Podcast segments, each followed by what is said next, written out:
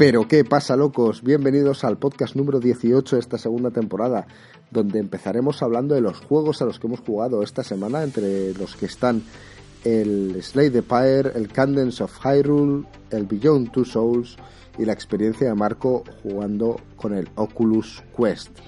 Después haremos un sondeo a unas pequeñas noticias, la experiencia de Joaquín jugando al Game Pass, y finalmente terminaremos con un off topic del primer capítulo de Black Mirror y de una última película que han sacado también, se llama I Am Mother. Esperemos que os guste y vamos a por ello.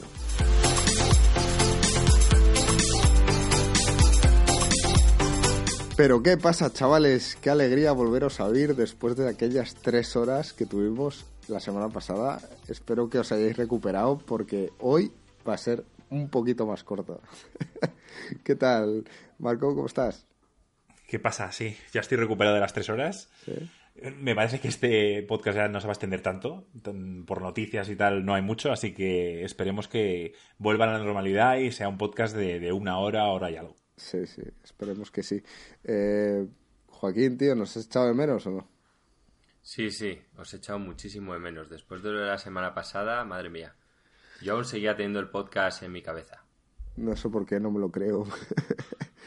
bueno, decir que estamos con Alex una semana más. ¿Cómo estás, tío? ¿Qué pasa, chicos? ¿Cómo estamos? Pues nada, bien contento, bien contento. Y decir que si tardamos un poco más eh, la semana pasada es que había, había mucho que decir. Había chicha, eso es cierto.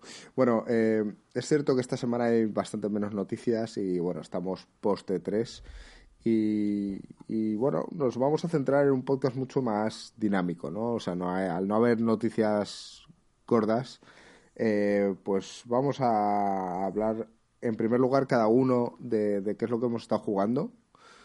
Eh, lo debatimos entre nosotros, vemos qué opiniones y tal. Y después hablamos de, algunas pequeñas eh, noticias que han ido saliendo y las, las desarrollamos, si os parece. voy a empezar yo ya que estoy. Y, porque, tío, me siento súper motivado. Hacía mucho tiempo que no jugaba algo, tío. Sí, además querías contarme y, yo sé lo que has estado jugando, pero yo te preguntaba y tú me decías, no, no, lo hablamos en el podcast. Lo hablamos en el podcast porque es que, de hecho, es que tú ya, ya no hablamos de juegos, tío, fuera del podcast. Es, no, no quiero contar nada.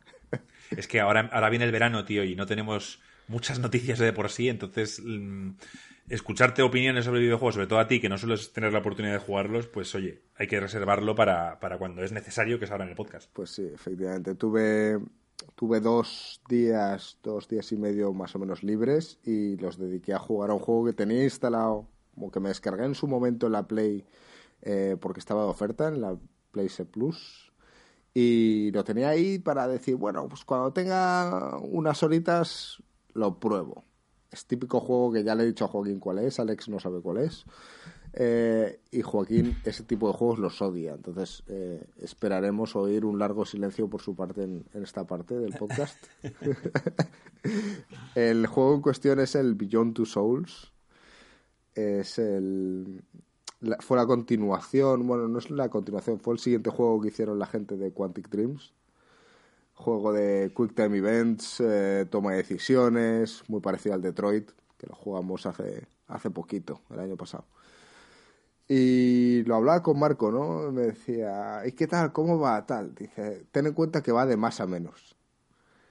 Y yo vengo a decir que la verdad es que me ha gustado mucho, a pesar de que esperabas lo contrario.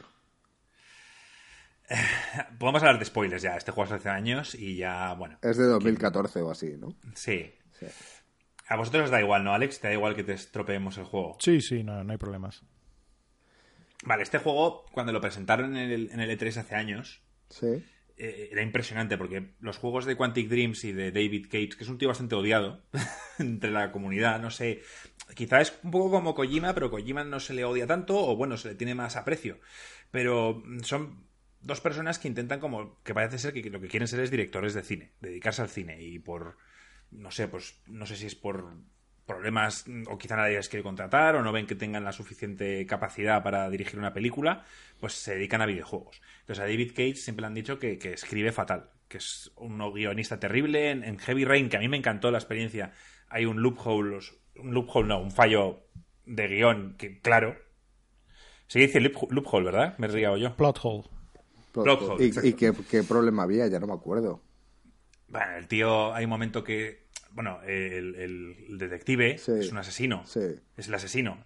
Y hay un momento en el que tú, jugando como él, digamos que tú podías escuchar sus pensamientos y atacan a- al relojero, digamos, en una tienda y el tío, ¿quién habrá sido? Cuando luego se ve al final del juego que ha sido ¿Qué ha él. sido él ya?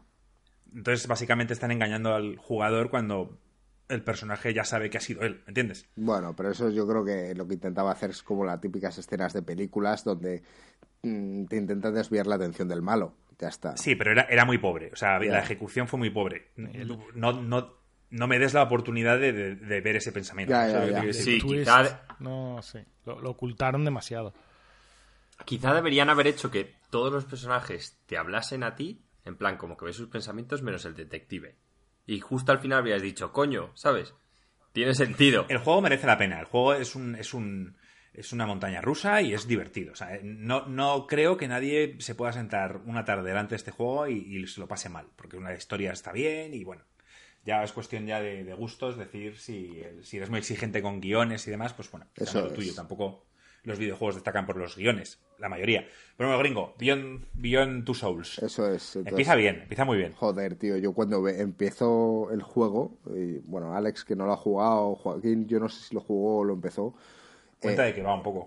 Eh, sí, efectivamente. eh, ahora mismo no recuerdo cómo era al principio, pero vamos, básicamente esto es, eh, es una chica. Bueno, sí, sí me acuerdo cómo empieza. Empieza con, con una escena en la que sale una niña que está recogida de, en medio del bosque y lo recoge un policía, entonces lo llevan a una comisaría y entonces parece que, que de repente llegan los SWATs para intentar eh, cogerla porque es una fugitiva o algo así y abren como la puerta así todos con armas tal y, y después se ve una escena en la que la comisaría está totalmente destrozada.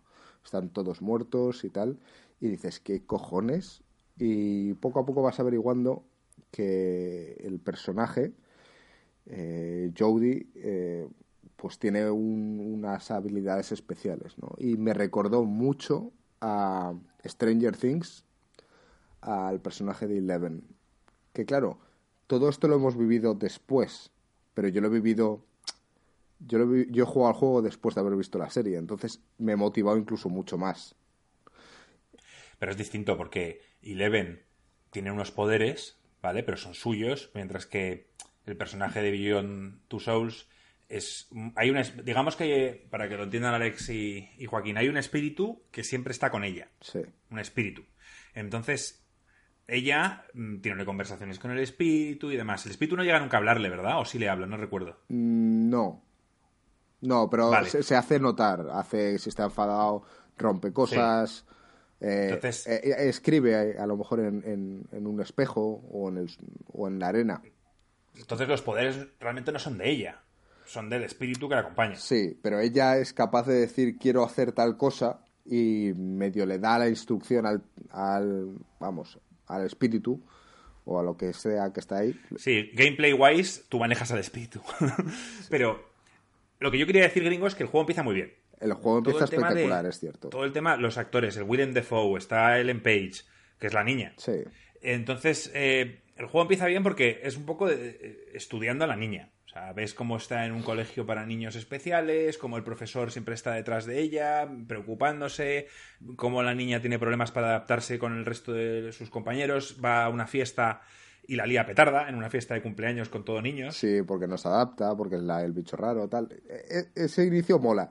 E incluso me moló mucho más cuando te das cuenta, eh, por cierto, el juego está hecho, cuando empiezas la historia, tienes dos opciones de hacer el juego, de eh, hacer la evolución cronológica de, de lo que le ha pasado a esta mujer o hacerlo como lo han hecho los creadores del juego. Yo lo hice mm, del modo como lo han hecho los creadores.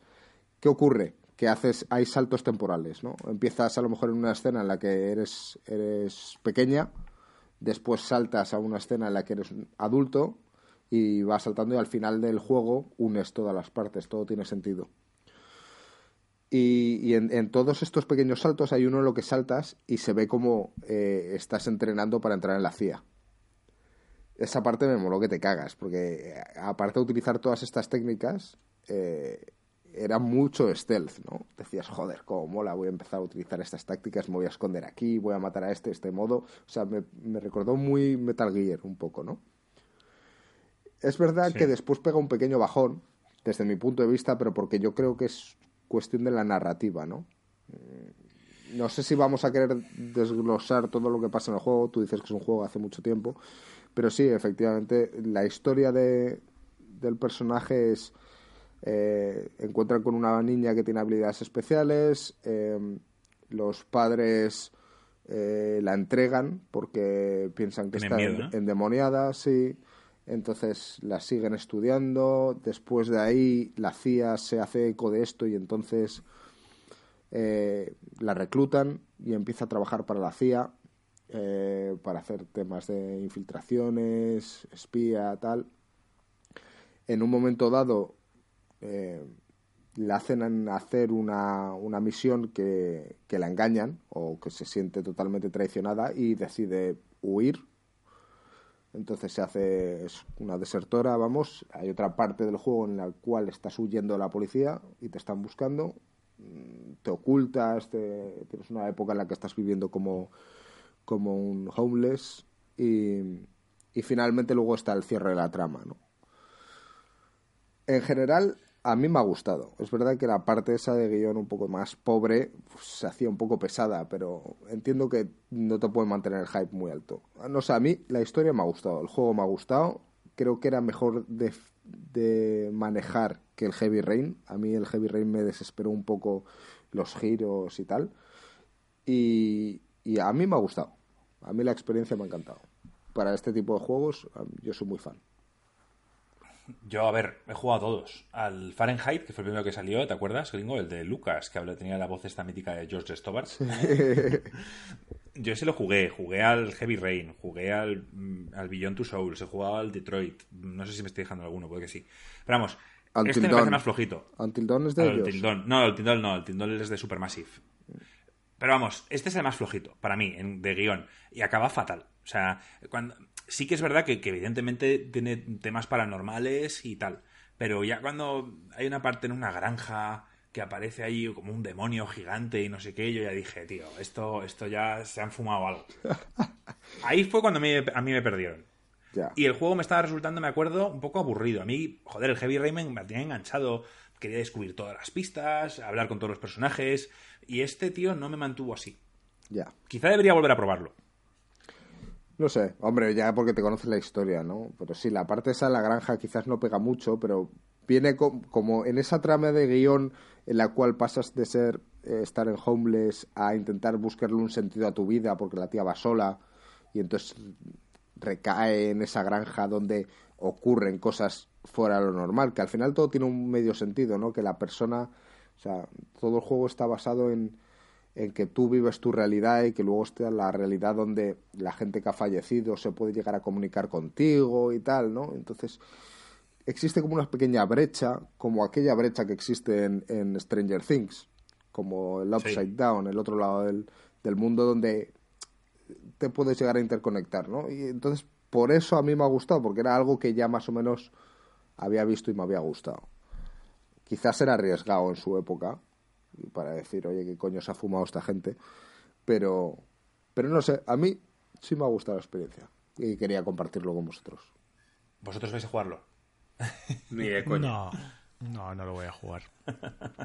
Es que a mí lo que me pasa con las aventuras gráficas, aparte de, bueno, ya os contaré cuando, cuando hable de lo que he estado jugando yo, pero, pero he estado, de hecho, jugando a, un poco a una aventura gráfica, pero a, mí me. O sea, la historia para mí en los juegos es importante, pero, pero necesito también sistemas. Necesito también algo que me que me sea un poco un, un reto, que me, que me rompa un poco, tal, es un poco lo que me, me, llama. Sí, el gameplay lo echo de menos en este tipo de juegos, la verdad.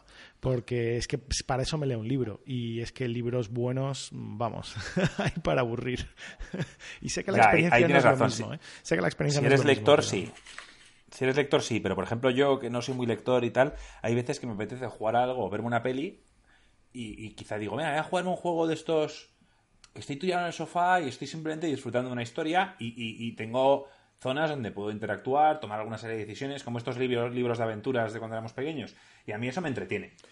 También es verdad que, cada vez exijo más. Los gráficos son una pasada. Yo supongo, gringo, que siendo un juego de hace ya casi cinco años, eh, has flipado con los gráficos porque se ve estupendamente. No, no, se ve de maravilla.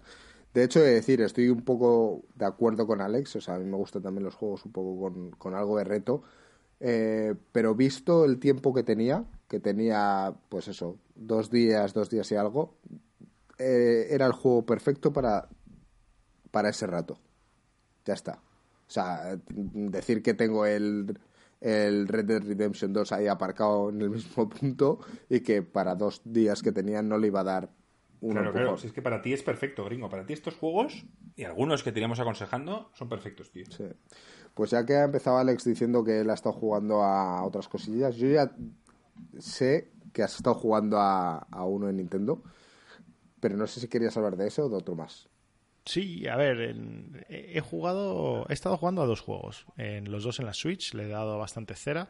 El, el primero es el, el Phoenix Wright, Ace, Ace Lawyer. O qué bueno, qué bueno, cómo me gusta. Sí, me, eh, por eso dije que justo estaba jugando yo uno de este estilo, de, de historia, y la verdad que me hace bastante gracia. Me, me, gusta un montón la historia, tal. Es, muy manga, o sea, es, es, es, como un anime con un manga, con con lo que creen que los japos que sucede en un en un eh, en un juzgado que es es súper gracioso donde todo se resuelve a base de hacer sudar al, al, que está declarando y siempre es el culpable de un asesinato y, y, tal o sea es, es muy gracioso. los casos van mejorando eh hay casos súper buenos sí pues pues no sé yo me he acabado ya el primer juego eh, Me acabo ya el primer juego y, lo he dejado ahí porque he dicho, mira, mm, voy a jugar el segundo juego, posiblemente me acabe la trilogía, pero le tengo que dar un descansillo porque eh,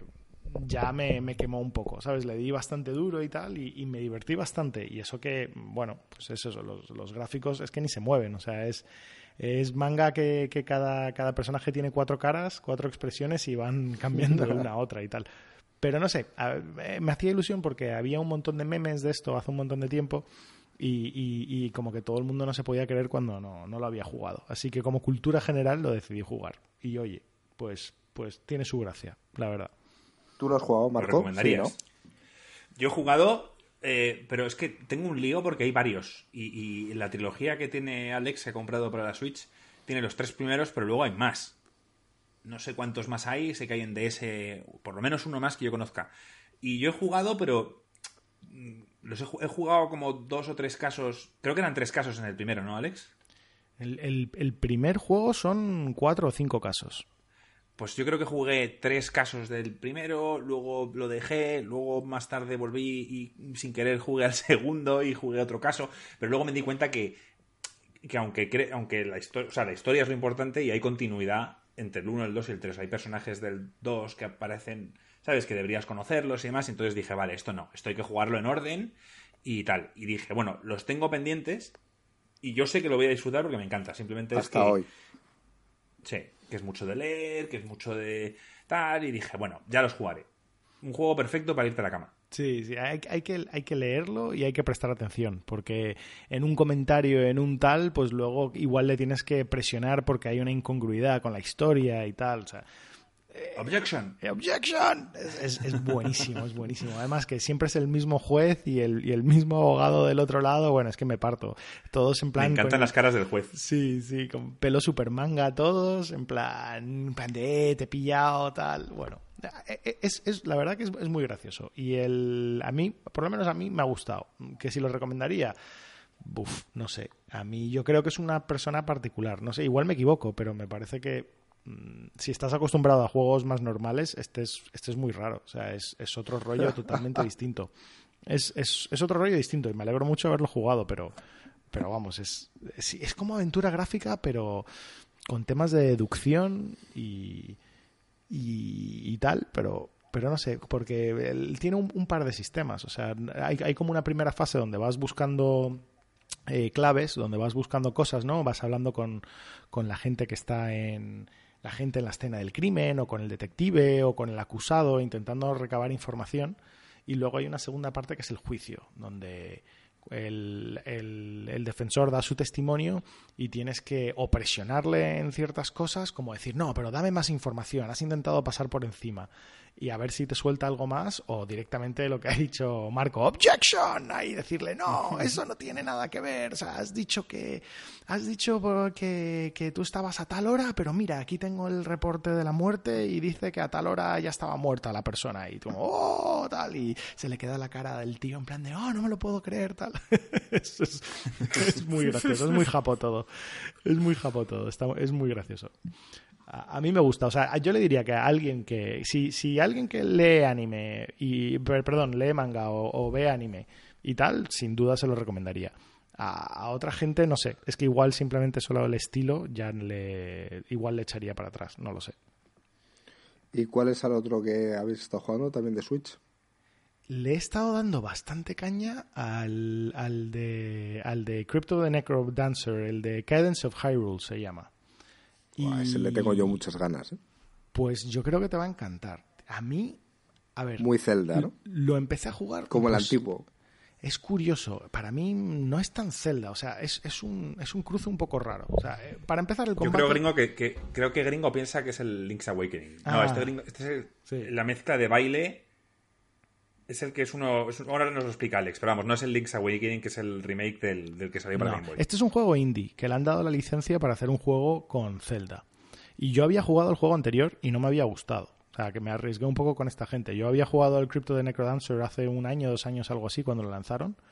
Y no, me, no me encantó. Porque, a ver, yo no soy muy bueno con el ritmo y es un juego de era un juego roguelike muy típico, o sea, de investigar dungeons generados aleatoriamente y tú te tenías que mover al ritmo de la música y los monstruos también se mueven al ritmo de la música.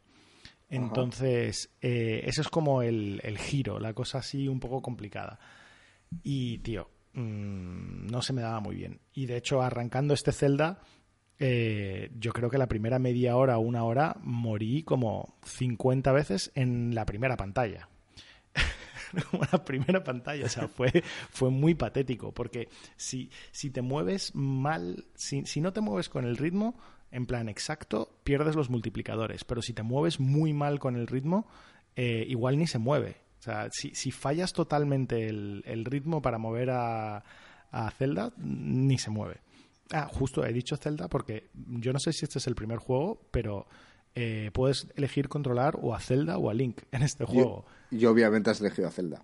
Por supuesto he elegido a Zelda, sí, sí, sí. Y, y, coño, la verdad que tiene más o menos las mismas habilidades que Link, cambia un par de cosas. En plan, en vez de, en vez de parar con el escudo, tiene un, un escudo de energía que funciona un pelín distinto y en vez de de otra cosa tiene una bola de fuego que puede lanzar. Y por el resto de las cosas puede usar todas las mismas armas, puede hacer todos los mismos movimientos, tal. O sea, no lo han diferenciado mucho, pero el simple hecho de jugar con Zelda mola. A mí me mola. Y este pero, va, Alex, de memorizar patrones, ¿verdad? A ver, de los enemigos. los enemigos, igual que en el Zelda original, eh, los enemigos tienen como una inteligencia artificial como muy básica. Eh, decir, los, los lizalfos pues siempre te cargan en cuanto te pones a tiro, los otros se mueven en diagonal, estos se mueven eh, un ritmo sí, un ritmo no, o sea, una vez sí, una vez no, eh, los, los se mueven una vez sí, una vez no, entonces sí, cuando te aprendes cómo se mueven, te ayuda un poco a planificar, ser un poco más estratégico. A mí me parece que el combate es bastante más difícil que cualquier Zelda que yo he jugado. O sea, mm, quizás no comparándolo con Breath of the Wild, Breath of the Wild es otro rollo, pero a ver, a mí lo que más se me parece, o sea, por gráficos se parece al, más al Zelda de la Super Nintendo, pero realmente por mapas y tal me recuerda más al Zelda original, el de la Nintendo. O sea que bueno, dos juegos que me fascinan, o sea, que me encantan, o sea que genial, yo he encantado la vida con eso. Pero el combate es, yo creo que bastante más complicado eh, sobre todo por el tema del ritmo. Y hasta que no pillas algún arma un poco mejor y tal, también lo puedes pasar un pelín mal. Eh, pero por otro lado, la sensación de exploración no es la misma. O sea, o sea, gana en el tema del combate, pero pierde un poco en el tema de exploración, porque por ejemplo, el, los... el, ma- el mapa no es, no es... no Es procedural, me, me parece. Es procedural, entonces eh, no te puede dar la misma experiencia. O sea, es decir, cuando tú arrancas una partida, hay, hay dos tipos de mapas, ¿vale? O sea, está el, el mapa de, del mundo normal o sea, y luego los dungeons. Entonces, el mapa del mundo normal se genera, pero es único durante toda la partida. O sea, que mm, lo va a generar un- cada vez que juegues una partida va a ser distinto, pero durante la partida no cambia. Pero los dungeons, cada vez que entras, o sea, si alguna vez tienes que salir del, del dungeon, la próxima vez que entras ha cambiado absolutamente todo. Ajá. Eh, entonces, claro, el mapa quizás no es tan grande como el de la Nintendo y al no estar hecho a mano, pues no es tan interesante. Pero incluso así han conseguido meter puzzles, han conseguido meter secretos, han conseguido meter eh, objetos que vas pillando y tal. O sea, hay como cuatro mazmorras grandes de las principales, como que tienes que acabarte las cuatro mazmorras y luego ir al castillo de, de Hyrule y, y- combatir contra el malo final. Pero una de las cosas que, que me ha encantado es que todas las cosas de Zelda, o sea, se nota que eran super fans de Zelda, porque todo lo de Zelda está ahí, o sea, todos los malos los reconoces, están los los los Lionel de están los Lionel, están los Bokoblins, están los Lizalfos, o sea, están todos los malos, los, los, los de un solo ojo, los bosses también te suenan, o sea, todo todo todo todo todo es- está metido y ¿Y la música? pues esperaba que me iba a gustar más, tío. Eh, es como muy electrónica y tal y y Pero está basada en los temas originales, entiendo, ¿no? La música. No todos. O sea, cuando tocan los temas originales me mola más. Eh, pero hay veces que, que no. Que hay algunos temas que son. No sé. La verdad es que la música de Zelda en sí es tan buena que hacer una versión electrónica y tal es distinta, pero no me parece mejor. O sea, y, y lo que pasa que tiene que ser algo electrónico porque es muy importante el tun, tun, tun, tun. O sea, todo está, su- te tienes que mover a ese ritmo, tienes que tal y tiene que estar muy claro. Pero los, hay como un par de momentos, como cuando estás fuera de combate y tal, los típicos sonidos de que me recordaban mucho al Zelda de la Super Nintendo. Hay algunos que son iguales, en plan cuando te teletransportas a un sitio que suena... hay como muchas cosas... Bueno, están los Zora, están todos... O sea, a ver, el juego yo lo recomiendo. Me parece, si te molan los Zeldas, yo creo que es, es un giro súper chulo y además es una forma donde dices, coño, pues el Nintendo saca un Zelda cada 5 o 6 años, pues joder, tener un, un Zelda que no será oficial y no será tan bueno como un Zelda original, pero oye, eh, está bien divertido y está bastante chulo. A mí Yo le tengo me está gustando ganas, un ¿eh? montón. Me está gustando un montón, la verdad. Yo entiendo que Marco lo jugará, Joaquín obviamente no. No creo. Sí. Es que A aparte. mí me llama la atención. Marco eh, y Eduardo, ya conocéis mi sentido del ritmo, ¿sabes? Marco que Ya, decía ya. que yo no era capaz de aplaudir al ritmo, pues imagínate esto. Esto tío. nos pasa siempre al inicio del podcast, que haremos la anécdota de que siempre para grabar hacemos una palmada para sincronizar los audios, porque no, efectivamente no estamos juntos, nunca. Y, y el que siempre hace la palmada a- a- a- fuera No, de esta ritmo no, no, no me es a esta palmada. Yo me refería a palmear. Esta palmada no, no tenéis ni puta idea. Es que No, para empezar no Joaquín, sabéis ya. decir el 1, 2, 3. Ya, O sea, ya. es 1, 2, 3. 1, 2, 3. Marco hace 1, 2, 3 y luego hace 1, 2. Y luego parece que se pega una paradiña o algo tal y de repente dice 3, como si estuviese tirando un penalti, tío. Yo, pero este tío. Bueno, es cierto que tú tienes falta de ritmo, eh, pero bueno, eso no te podría impedir a intentar practicar, tío. No sé, a, a ver.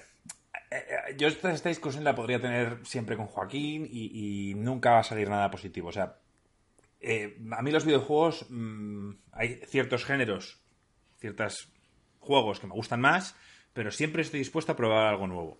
Cuando yo hable de lo que estoy probando, ya, ya me entenderéis. Pero la cuestión es que Joaquín nunca, o casi nunca, sale de su zona de confort. Y, y, bueno, así siempre va a jugar a cosas que le gustan, pero así va a dejar de descubrir quizá géneros nuevos que podrían gustarle. Entonces, a mí este juego me llamó la atención, lo del ritmo, lo de tal, me llamó. Mm, ¿Lo jugaré? Sí. Ahora no, porque salen dos juegos que me interesan y tengo más cosas y no voy a poder jugarlo, pero lo jugaré. Bueno, pues ya que estamos contigo, Marco, ¿a qué estás probando, tío? A ver, lo mío es largo. ¿Cómo de largo? Yo- Es que podemos ir con Joaquín y que nos diga que ha estado jugando No sé. Sí, no, Joaquín también se va a extender, pero, pero yo no es que esté jugando un juego, yo he estado jugando a un dispositivo nuevo. Pero tú ya lo sabes, Ringo, yo te lo conté, pero dije, no se lo voy a contar a Joaquín hasta el podcast. Bien, bien. y a Alex. Entonces. Ya verás. Me, me calenté, Joaquín ya puede intuir por dónde vamos. Y finalmente, Joaquín, me he comprado el Oculus Quest. Joder. Me lo imaginaba, ¿eh? Cuando has dicho un dispositivo. Ya, qué fuerte. Entonces, eh, quería hablar un poco de la experiencia de, mira, pues podemos hablar de, mi experiencia con el PlayStation VR, que ya lo habréis visto en bastantes podcasts que he hablado de sobre ello, que está bien, pero que no es del todo satisfactorio, y cómo me he pasado el Oculus Quest, y bueno, decir que por ahora me está gustando bastante. El tema del cable es fundamental. Explica, explica a la gente que no sepa lo que es el Oculus Quest. Oculus Quest, vale, pues eh, digamos que ahora mismo hay dos vertientes. Está Steam, que va a sacar sus cascos Index, que son completamente una pasada, que valen mil pavos. Los mandos que detectan todos los movimientos de los dedos, etcétera. O sea, eso es mm, lo que yo siempre he soñado del VR y lamentablemente no me lo voy a comprar porque me parece que es excesivamente caro. Y luego está Oculus, que es de, que pertenece a Facebook, una empresa que, que empezó en Kickstarter y que luego Facebook decidió comprarla y ahora mismo tiene dos, cascos que valen lo mismo. Sorprendentemente, los dos cascos valen lo mismo. Uno, mucho más potente, que hay que enchufar el ordenador, que es Oculus Rift S, el cual es una experiencia muy parecida a la que tienes con el Vive HTC de, HTC y de Steam, de Valve, perdón. Y, y, está estos Oculus Quest que la ventaja es que no tienes que utilizar cable. La desventaja, por, por tanto, es que los gráficos y demás no se van a ver igual de bien, ya que todo está en el dispositivo y es un chip que está en los móviles. Snapdragon, no sé qué, me suena Alex, no sé qué. Snapdragon 835 lleva. Es un. Es uno antiguo. Bueno, sí. De hace dos años. No es última, última generación. Los móviles tope de gama del año pasado lo tenían. Vale, entonces dicho esto, mm, me ha adentrado un poco a, a ver. Porque hacía tanto tiempo que no me metía a ver juegos de VR y me he quedado gratamente sorprendido con los cuatro o cinco títulos que la, mayor, la mayoría de la gente está jugando. ¿Vale? El, más importante, y que hablando de ritmos, se llama Beat Saber. ¿Lo habéis oído hablar de él? No. Sí, de hecho tengo un montón de ganas de probarlo, ahora que sé que tienes el Quest. Beat Saber es una auténtica pasada. O sea, yo sé que a Joaquín no lo va a jugar, Gringo seguramente no le guste. Básicamente la, premisa es muy fácil. Em, imaginaros eh, un Guitar Hero con música van viniendo las notas hacia ti, pero tú en las manos tienes dos sables láser. Entonces tú tienes que ah, cortar. Yo he visto vídeos de eso. Sí, tienes que cortar al ritmo de la música. Pues tienes en la mano derecha el sable láser azul y en la mano izquierda el, sable láser rojo. Entonces van apareciendo las distintas, los distintos cuadrados en los cuales tienes que cortar con el sable láser en la dirección que te, que te indican. O sea, por ejemplo, hay flechas, puede ser de abajo hacia arriba, de izquierda hacia derecha, incluso en diagonales empiezas a jugar en expert. Bueno, la, primero decir que la música es una pasada, no utilizan música, eh, bueno, con copyright. Utilizan música de copyright, utilizan su propia banda sonora y es una pasada, me encanta. Y decir que la experiencia es absurda, o sea, es increíble. O sea, increíble. La sensación de estar con la música al ritmo, cortando cosas. Y hay un momento que, hay canciones que, como el Guitar Hero que me pasaba, que venían 100.000 notas y yo, esto es imposible. Y entrenando y tal. Y aparte, Joaquín, de hacer deporte, porque acabas sudando y perdiendo calorías, el Apple Watch no para de decirme en plan, ¿estás haciendo deporte? Porque llevas quemado. ¿Sabes? Hay gente que utiliza esto para adelgazar, no, coña? No está dentro de tus parámetros normales, Marco. Pues, o sea, básicamente me parece una pasada de juego. O sea, es no voy a decir que es un juego que tengas que, que por ello tengas que comprar el VR, porque para mí un juego así debería ser un juego con historia, con tal, con cual, pero es un juego que si compras, si decides comprar un sistema de VR, es el juego a tener. Sinceramente, yo sí que he visto vídeos de eso y sí que me gustaría probarlo. ¿eh? Que otra ventaja, yendo a esto, Oculus Quest, al ser totalmente portable, te permite coger los cascos y llevártelos. Puedes ir a casa a un amigo y jugar. Puedes ir en Navidades con tu familia y tus padres, tus abuelos, tus tíos van a flipar con lo del VR. Entonces, es algo también social. Porque el hecho de estar, por ejemplo, yo en mi cuarto, pues con mi ordenador y tal, si me hubiera comprado el uno que tengo que enganchar en el ordenador, pues no voy a tener aquí a mi padre eh, solo aquí arriba jugando cuando todo el mundo está abajo, mm, yo qué sé, de sobremesa. Lo lógico es que estemos todos abajo. Entonces, yo te quiero ver, te quiero ver con tu padre, ¿sabes? Cortando con los sables láser, ¿sabes? Entonces, decir que por ahora estoy muy contento. Es, es, carillo, son 399, me parece. y bueno, los juegos es lo que me molesta un poco más, son relativamente caros. Juegos, el Beat Saber, sabiendo el éxito que tienen, lo han puesto carillo y cuesta 29 euros, 30. Pero merece la pena. He jugado otros juegos. La verdad es que me he hecho un, me, he dado todo tipo de reviews de todos los juegos que podía probar. está otro famoso que se llama Robo Recall. No sé si habéis oído hablar de él. No. No, no. No. Este seguramente es el que más pueda gustaros a vosotros. Eh, básicamente eres un robot que eh, formas parte de un ejército de robots, todos se han hecho malos, digamos, los controla una inteligencia artificial menos tú. Entonces, básicamente tú vas. Es un juego arcade, de disparar, de moverte de lado a lado y tal. Eh, la sensación es increíble. Y sí que es verdad que con el Oculus Quest, que yo he visto gráficos con respecto a los de Rift o el Vive, pierde bastante gráficamente, porque el juego es de los mejores en, en VR, pero la jugabilidad es increíble. O sea, es típico de disparos, tienes dos pistolas que se van recargando siempre en tus caderas, digamos, las puedes coger cuando quieras. Tienes los shotguns detrás en la espalda, a los cuales accedes cogiéndolos. Y es un juego que. La sensación, esto es absurdo, pero la sensación de coger a un robot que se te acerca, poder cogerle poder separarle las piernas del resto del cuerpo, así como con la mano. Le arrancas la cabeza, se la lanzas contra otro, eh, te disparan, sueltas al cuerpo, vas cogiendo las balas con la mano, los, realmente coges las balas con la mano porque es como cámara lenta, las lanzas contra otros enemigos. Es un juego como de puntuación, arcade, de estos de cuantos más disparas y menos te tocan y demás, mejor. No mareaba en absoluto porque el movimiento se hace a través de teletransporte, está muy bien pensado. Y es un juego que recomiendo también. También cuesta 30 euros. Y luego, bueno, mm, supongo que ya conocéis todo el Super Hot. Sí. No. Es esta. ¿No conoces el Super Hot? Super que, Hot. Que, lo tienes en Game Pass y, incluso en PC es divertido. El juego básicamente es súper minimalista, todo blanco, los enemigos son rojo chillón. Y la idea es un poco como Matrix. Ah, ya sé cuál es, ya sé cuál es, sí, sí, sí. Ya, sabes cuál es, ¿no? Sí. Vale, pues no, no es un juego porno de VR para el Oculus Quest. que quizá Joaquín pensaba que podía ser eso. Sí, de primera ha sido por ahí, pero me, ha sorprendido que lo dijeras aquí en el podcast. Ahora ya sé aquí se dice todo, aquí se cuenta todo. También os puedo dar la opinión, si queréis, de, ver un poco cómo son vídeos en, 3D. Sí. Porque la PlayStation VR no te permite esto. No te permite meterte en cualquier browser y ver cualquier vídeo. Ah, ¿no? No. ¿Y qué tal la experiencia? Sistema cerrado. Porque claro, tú, esto lo haces con, los cascos y, las gafas puestas. Entonces, a lo mejor estás viendo algo eh, delicado y, entra alguien por la puerta y no te enteras. Eh, bueno, a ver, si vas a hacerlo, procura no ponerte casco. Entonces podrás escuchar si viene alguien o no viene alguien. No es, complicado. Pierdes la mitad de la experiencia.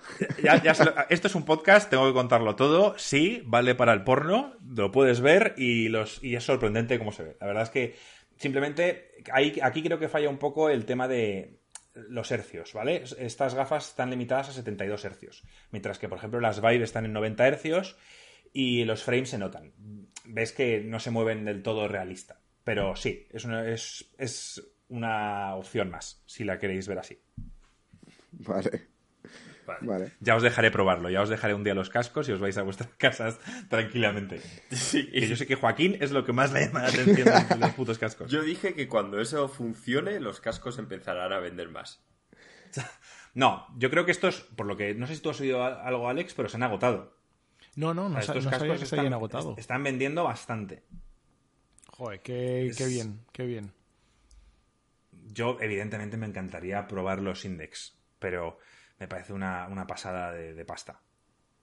Me parece una pasada. Me encantaría, ¿eh? No, y, yo creo que lo ideal sería cuando, cuando ese nivel de, de casco que va a pasar en, de aquí a tres años, ¿eh? o sea, estamos muy cerca de esa tecnología, que eh, digamos que el procesamiento todavía se haga en un PC porque nunca sea, va, siempre si no va a estar muy lejos de, la fidelidad que puedes dar ¿no? Eh, incorporar el procesador en las gafas pero que el procesamiento se haga en un PC pero que se transmita por wireless a los cascos y eso es algo que, va a suceder en los próximos años y eso me parece que va a ser como lo mejor de ambos mundos. O sea, no tanto porque, a ver, es verdad que estas gafas, como has dicho tú, es que te las llevas a casa de quien sea y las usas, eso es la polla.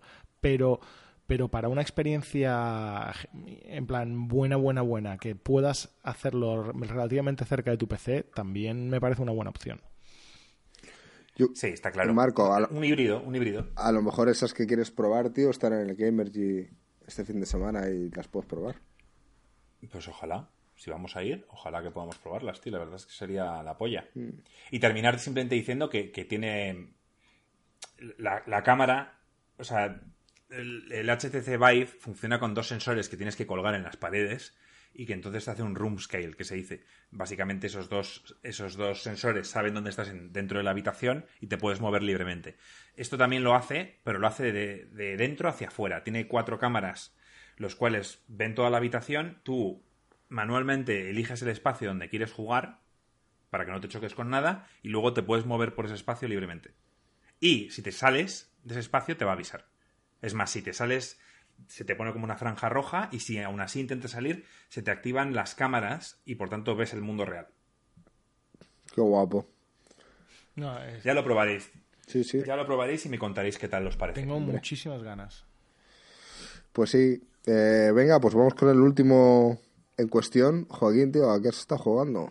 Cuéntanos. Pues yo me he animado a cogerme el Game Pass qué, maravilla. Tenía unas ganas de oír esa palabra de tu boca otra vez. Ostras, perdona que... Bueno, no, dale, dale caña, Juaco. Cuando acabes os comento un tema con el Game Pass. Y bueno, eh, me ha costado un euro y luego el precio pone que va a ser cuatro euros, así que me imagino que el precio que dieron en el E3 será a partir del año que viene o no sé cuándo lo van a implementar, pero bueno. La verdad es que quería probar varios juegos, pero el primero que puse me ha gustado y le estoy dando. Eh, es un juego de cartas, como ya sabéis en su día le di estudiando porque me lo recomendó Alex al Dream Quest y me lo pasé bastante bien. Lo que pasa es que este me, me gusta más, porque si bien no tiene toda la diversidad que tiene el Dream Quest, el Dream Quest es un juego que tiene varias clases, un montón de cartas y unos gráficos, pues bueno, que me recuerda a los dibujos de Goku de Marco y eso siempre hace más ameno. Este gráficamente es mucho mejor, ves a tu personaje, eh, las animaciones molan para lo que es un juego cutrillo indie. Las clases son solo tres, pero sí que están más definidas, pero no hay tanta variedad de cartas. Y a mi gusto. ¿Cómo se llama el juego, Joaquín? Es lo que iba a decir. Iba a esperar, te lo juro, a que terminase de hablar de todo y haber dicho, Joaquín, dime el nombre del juego. Se llama Slay the Pyre. Entonces, eh, bueno, básicamente es la típica torre de estas enormes que tú vas subiendo por pisos y tienes que llegar hasta el final, ¿vale? El enemigo final, algo por ejemplo que no me gusta es que cuando la primera vez que te lo encuentras no puedes luchar contra él, el tío te gana automáticamente y te tienes como que terminar el juego con los tres personajes para luego poder acceder al enemigo final. ¿Te lo has acabado ya entonces? Me lo he acabado con dos. Me lo he acabado con dos con el segundo tuve muchísima suerte porque enseguida me he estado leyendo un poco en temas de comunidad, cómo iba el juego y tal, y al final es... En esto sí que se parece un poco al Dream Quest, es que tienes que conseguir cartas que haciendo sinergia entre ellas consigas efectos exponenciales.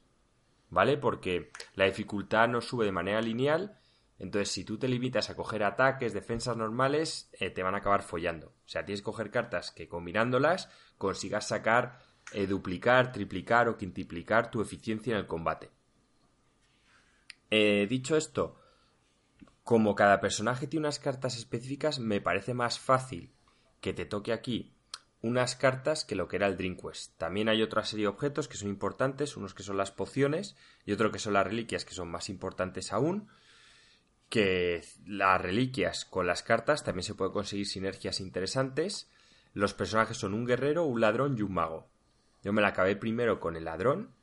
Y nada, la verdad es que fue con un mazo de veneno, que tuve mucha suerte con dos cartas que me tocaron, que enseguida yo vi la sinergia entre ellas y no me parece que tuvo mucho mérito. Con el guerrero sí que morí unas cuantas veces.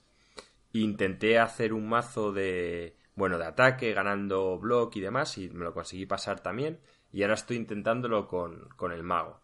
Pero muy divertida la experiencia. También entiendo que no es un juego para todo el mundo, porque los roguelikes te desesperas bastante, sobre todo si empiezas de cero. O sea, este juego mm, yo creo que si tanto Gringo como Marco lo empecéis a jugar, os vais a tirar de los pelos. Yo ya tenía mucho ganado, porque si has jugado al Dream Quest, vamos, eh, ni que decir, tiene que este tío se ha basado mucho en lo que hizo el, creador del Dream Quest. Entonces las dinámicas ya me sonaban mucho. Di Marco, perdón. Yo no lo voy a jugar, Joaquín. Ya, ¿Cómo se llama de nuevo? Repítemelo. Slay the Pyre. Y es muy divertido. Aparte, me parece más fácil, mucho más fácil que en Dream Quest. El Dream Quest sí que me parecía que el factor de la suerte influía demasiado. Aquí, por supuesto que influye, pero si tienes skill, me parece mucho más fácil llegar al malo final con un malo, con un ma- con un mazo, perdón, competente que lo que era en Dream Quest. Había muy... A mí me interesa más Sí. tu experiencia con el Game Pass. ¿Cómo te sientes? Pues la verdad es que este era un juego que creo lo miré en Steam y valía no sé si 16 o 20 euros y lo estoy jugando y me lo voy a acabar mm, por un euro este mes. Pongamos que hubiese pagado el precio normal por ahora que son 4, pero es que aún así voy a tener tiempo para jugar a otros y me parece que Game Pass está haciendo una apuesta muy importante con los, con los juegos indies. Y a mí me parece estupendo porque a lo mejor son juegos que a la gente le cuesta entrar, pero oye, si lo tienes Es, en Game Pass, accesible, sí. yo a Gringo se lo he dicho muchas veces y tal, que este tipo de juegos yo creo que a él personalmente le gustarían, porque son de estrategia, las partidas son relativamente cortas, este en concreto, pues una partida te puede llegar a durar dos horas, eh, si llegas hasta el final, si te matan antes, pues mueres antes. Gringo odia los juegos de cartas. Pero me gustan los de estrategia. Es que aquí no es solo cartas, tienes que decidir qué cartas metes, eh, a veces si merece la pena obtener una reliquia o no a cambio de lo que te pide el tío, tienes puntos de vida, Marco, tienes energía, o sea, no es solo... No Sinceramente, es, hay que no es- gestionar. No es algo que haya probado, porque no he probado ni el Dream Quest, ni he jugado al Hearthstone, ni, ni tal. Pero eh, en la estrategia, a mí, en cualquier caso, siempre me ha gustado. El Hearthstone... Hasta que Gringo no juegue el XCOM, que se deje de otros juegos. Joder, Bueno, el XCOM lo tengo sí, ahí pendiente también, ¿eh? No, es- A ver, Diciendo eh. que te gusta la estrategia y no sin jugar al XCOM, es- empezamos mal. Es que lo tengo, lo tengo en lo tengo en ordenador, lo tengo en, en vamos, en, en Steam. Puedes jugarlo en Play. Y lo tengo en Play. Porque también. Claro, Puedes jugarlo en Play porque aunque ellos, yo sé que Alex y Joaquín no lo han probado, el mando, yo lo juego con mando y se juega estupendamente. juega ¿eh? bien. No, no- sí, se puedes jugar tumbado en el sofá. De verdad que no, que sí, que es mejor jugar con un teclado porque siempre tienes los bindings y todo es más rápido, pero está muy bien optimizado para jugarlo también con De mando, hecho, cuando tenía estos dos días para poder jugar, eh, estuve entre esas dos opciones, entre el Beyond Two Souls Pero es que el XCOM y el son, XCOM. son 50 horas. Claro. Entonces, por eso me decanté por el otro. Claro, a ver, lo bueno de, de este, a ver, lo bueno y lo malo es que tú dices, vale, las partidas duran esto, pero realmente mm, tardas mucho en acabarte el juego. Otra cosa es que, claro, si vienes de haber jugado al Dream Quest, que es un juego muchísimo más complicado, que yo solo me conseguí terminar una vez y con un personaje y una estrategia muy lamer, este, me refiero, siendo un juego muy difícil, eh, no está ni por asomo cerca. Bueno, también es cierto que no he matado al boss final, ¿eh? Yo he matado lo que es el tercer boss, porque ya os he dicho que tienes que matar al tercer boss con los tres antes de poder acceder al cuarto, que me jode, porque de verdad con el rogue tenía un mazo tan OP que creo que lo podría haber matado. O sea, es de las cosas que me... Eso, por ejemplo, me gustaba del Dream Quest, que desde el principio podías llegar al malo final. Esto me- ¿Cuáles más vas a jugar en, me en parece Game una Pass? Pues hay otra estrategia que quiero jugar que... Alex, ¿te acuerdas cómo se llamaba? Lo vimos la última vez. Espera, si no cargo el este, yo os lo digo. ¿No vas a probar el Forza, por ejemplo? Mm, de primeras, ¿no? Luego a lo mejor sí, pero es que me refiero... eh, yo no soy como Marco, tío. A mí no me gusta tocar... mm, picar de todo, tío. Si estoy con un juego, ahora he empezado con este, quiero jugar a este. Cuando me canse, Pero- O me la acabe, explicar de todo. empezaré Pero con si otro. acabas de salir de una, si acabas de salir de una experiencia de estrategia eh, tal, pues lo lógico es que, que no pases a otra de estrategia. O sea, Bueno, que, que digas, que- venga, voy a variar, voy a jugar a uno un poco más tal. eh, No sé. Pero a mí, por ejemplo, los juegos de coches... Inquietudes, Joaquín. Bueno, pues cuando me acabe de Esto da estrategia, para no- otro podcast, ¿eh? De estrategias no, no había tantos aquí que quisiera jugar, ¿eh? Yo vi como dos, creo que me llamaban. la Siempre te recordaré el Hollow Knight, no que querías jugarlo. Y te dije, tío, el Hollow Knight tal. Y al final lo jugaste. Sí, me- pero es que de acción y aventuras tampoco he visto así ninguno que me llamara la atención. Le puse también RPGs y estaba el Tyranny, por ejemplo, que me lo había comprado hace nada. Eh, estaba otro que es el Tales of Numerera, que también me lo compré en su día. La verdad es que, Alex, hay un huevo de juegos que salieron en Kickstarter, de los que mm, tú y yo habríamos jugado encantados, y a un precio increíble. Está el Semue 1 y 2, tío. Un poco de cultura de, de la Dreamcast. Semu tío. es una puta mierda. A, mí lo que me falta es, es, consola. Pero yo me voy a apuntar seguro. En cuanto tenga consola o, o, saquen estos el streaming, me apunto seguro. Sí. Oye, gringo. Sí. Pensábamos que íbamos a estar a la hora, se nos, 50 minutos. Se nos ha ido de las putas manos, tío, otra y vez. aún seguimos hablando de los juegos que hemos jugado. es increíble, tío. Es increíble, tío. Hay amigos nuestros que escuchan el podcast y nos dicen, yo no sé cómo coño cada semana podéis estar hablando hora y media. Pero que sí, pero es que Lo llevamos 50 minutos. en hora y media. Y de hecho tenemos una serie de temas que tengo aquí apuntados y de hecho aquí ni siquiera está uno de los temas que nos han propuesto en el Discord. O sea, que es el que al siguiente que vamos a hablar. Y vamos a... Perdónanos, Joseph, si no nos extendemos mucho, pero es que al final, eh, con las horas que son, eh, nos liamos aquí a hablar y... Alex quería comentar algo de Game Pass rapidito antes. Sí, sí, dale, dale. De, Game Pass. Ah, sí, es verdad. No, que, a, ver, que parece que hay un truco, porque una de las cosas que te dicen es que el el, te, acreditan los meses, o sea, si tú te pasas, porque hay mucha gente que, va a pillarse el Game Pass Ultimate, pero que viene de el Xbox Gold y ese tipo de cosas, ¿no? Entonces, los meses que tú tengas en Xbox Gold te los acreditan a, Game Pass cuando te conviertas. Pero entonces hay gente que ha hecho las cuentas y se ha dado, se ha dado cuenta de que puedes conseguir Game Pass mucho más barato así. Eh, por ejemplo, el Game Pass Ultimate que te incluye la consola, el Gold y el PC son 15 al mes. Pues en Estados Unidos, ¿vale? 15 dólares al mes. Pero el Gold son solo 60 dólares al año, que son como 5 euros al mes. Entonces, como te acreditan hasta 3 años, hay gente que ha pagado ya, en plan, se, ha, recargado 3 años por adelantado de, del, Game Pass eh, Gold, perdón, del Game Pass no, de, de Xbox Gold y luego se ha dado de alta en Game Pass por un dólar y por un dólar les han dado tres años de Game Pass Ultimate. A mí no me salió eso. Yo cuando le di yo tenía Xbox Live Gold, tenía lo otro, el Game Pass, y cuando le di me daba, ¿quieres unificarlos? Claro, pero tenías, ¿tenías meses comprados por adelantado ya? ¿O, tú lo vas pagando mes no, a mes? No, no, no, creo que no. Creo que lo pagaba mes a mes. Claro, es que ahí es donde viene el secreto. Es que antes de hacer la, la conversión tienes que tener ya pagado por adelantado X meses. Ya. Pues ya sabéis, todos los que nos estáis escuchando, que sois millones de personas, si estáis entre ellos y tenéis pagado por adelantado eh, esta suscripción, os podéis beneficiar como todos los americanos que nos está contando Alex. Eh, sí, sí, a ver, es, es, como un truco. A ver si es algo que sabes que vas a querer y que vas a usar y que tal, hombre, pues, pues lo estás sacando a una tercera parte del precio, la verdad. Claro. Vale, pues es bueno que, que compartas. Hombre, Marco, a ti te habría venido bien. Yo ya me dejo el dinero en tantas cosas, Joaquín, que, mira, ya para qué. Total, vamos a tirarlo. sí, ya digo, mira, quedaos con mi dinero y ya está, ¿sabes? Bueno, eh, ya que estamos hablando de Microsoft, vamos a mencionar simplemente una coletilla aquí que, que ha sido valorada como la mejor compañía de videojuegos y ha superado a Nintendo, ¿no? Sorprendente. Según el, Financial Times, sí. Sorprendente. Y, dice que sobre todo es por el tema este que ha hecho últimamente con el Game Pass y todo esto. Que no es por el Sea of Thieves, obviamente. No, no. No es por el Sea of Thieves. Es muy user friendly el, Game Pass. Y el Sea of Thieves forma parte del Game Pass, por tanto sí que tiene su pequeña porción de, de culpa. A ver, es lógico. Es una compañía que está apostando fuerte, que la gente, evidentemente, esto es como lo, como lo fue PlayStation 4 cuando. Mm, ya, pero, pero Nintendo lo ha hecho muy bien ahora también, tío. Nintendo, Nintendo tiene una base mucho más sólida de jugadores, fanboys, etcétera, que van a apoyar a Nintendo para bien o para mal. Yo soy no fanboy, pero yo apoyo a Nintendo y, más ahora con el tema de la Switch.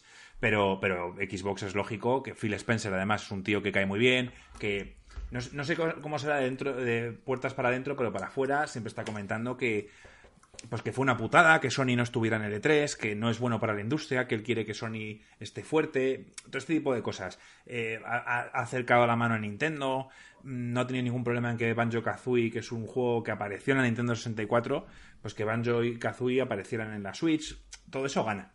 Todo eso se debe a una compañía que está cambiando radicalmente la forma que lleva haciendo en los últimos años. Y yo lo entiendo.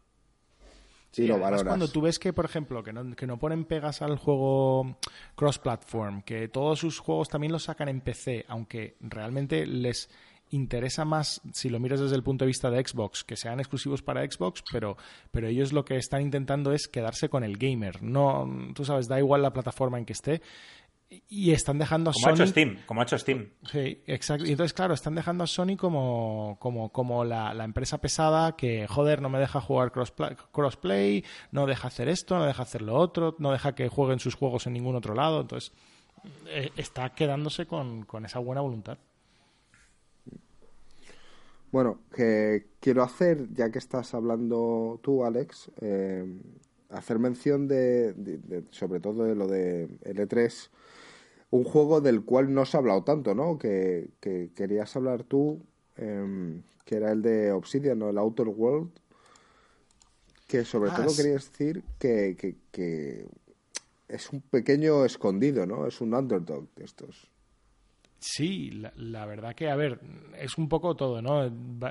Fuimos E- vimos el E3 y te quedas como, te quedas flipado eh, todo el rato con, con grandes exclusivas, con tal, con no sé qué. Y Outer Worlds fue una que, bueno, que, que, que se pasó un poco, yo creo, a mí me dio la sensación como que Por alto. pasó un poco por el alto, claro, porque es que no es, no son, no son un indie, pero no es un AAA con budget infinito estilo Cyberpunk, ¿sabes? Es, un juego pues un poco más modesto, pero coño, es que ves el equipo, son los Obsidian de toda la puta vida, son los del Fallout 1 2, son los del Fallout New Vegas, o sea, eh, la gente está muy crack y, y, y cuando ves las reacciones de la gente que ha podido jugar al juego, eh, yo me estoy hypeando mucho, mucho, mucho, porque de verdad que una experiencia de ese estilo, o sea, después de la decepción un poco que fue para mí el Fallout 4, eh, y además con una IP nueva, con, con, con temas, o sea, con el mismo sentido del humor, pero con una IP nueva en un mundo también distópico,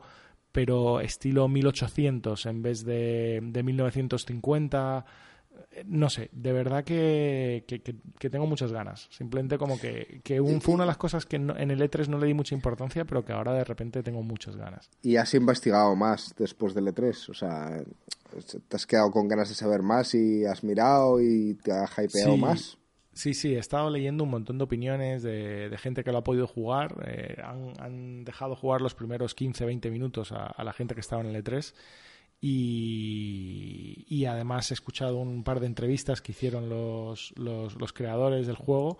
Y es que, bueno, no, no, no, no podría estar. No podría estar más contento. No podría estar más contento porque se han centrado muchísimo en, en que tú puedas tomar decisiones y que las decisiones importen y tener un mundo muy detallado y muy chulo que puedas explorar. Y dicen, pues no va a ser enorme el mundo porque no tenemos presupuesto para hacerlo enorme, va a ser un, un mundo grande, pero quizás no tan grande como el de Fallout New Vegas, pero todo va a ser importante y todas las conversaciones van a ser buenas y tal. Y es que eso es lo que quiero yo, calidad y, y buena cantidad, pero que la cantidad no tiene por qué ser absurda, porque es que no tengo tampoco el tiempo para, para eso. Es lo que digo yo, últimamente quizá deberían centrarse más en juegos de experiencias de 15 horas, ya está bien, y luego pues comisiones secundarias que se te vayan a 25. Me parece algo muy razonable por un precio de 60 euros. mm, vamos, y sobre todo si consigues que sean experiencias donde tengas finales distintos y no realmente lo de sí, tus conversaciones importan y al final importan en que seas bueno o malo, y está clarísimo todo el rato lo, lo que decides.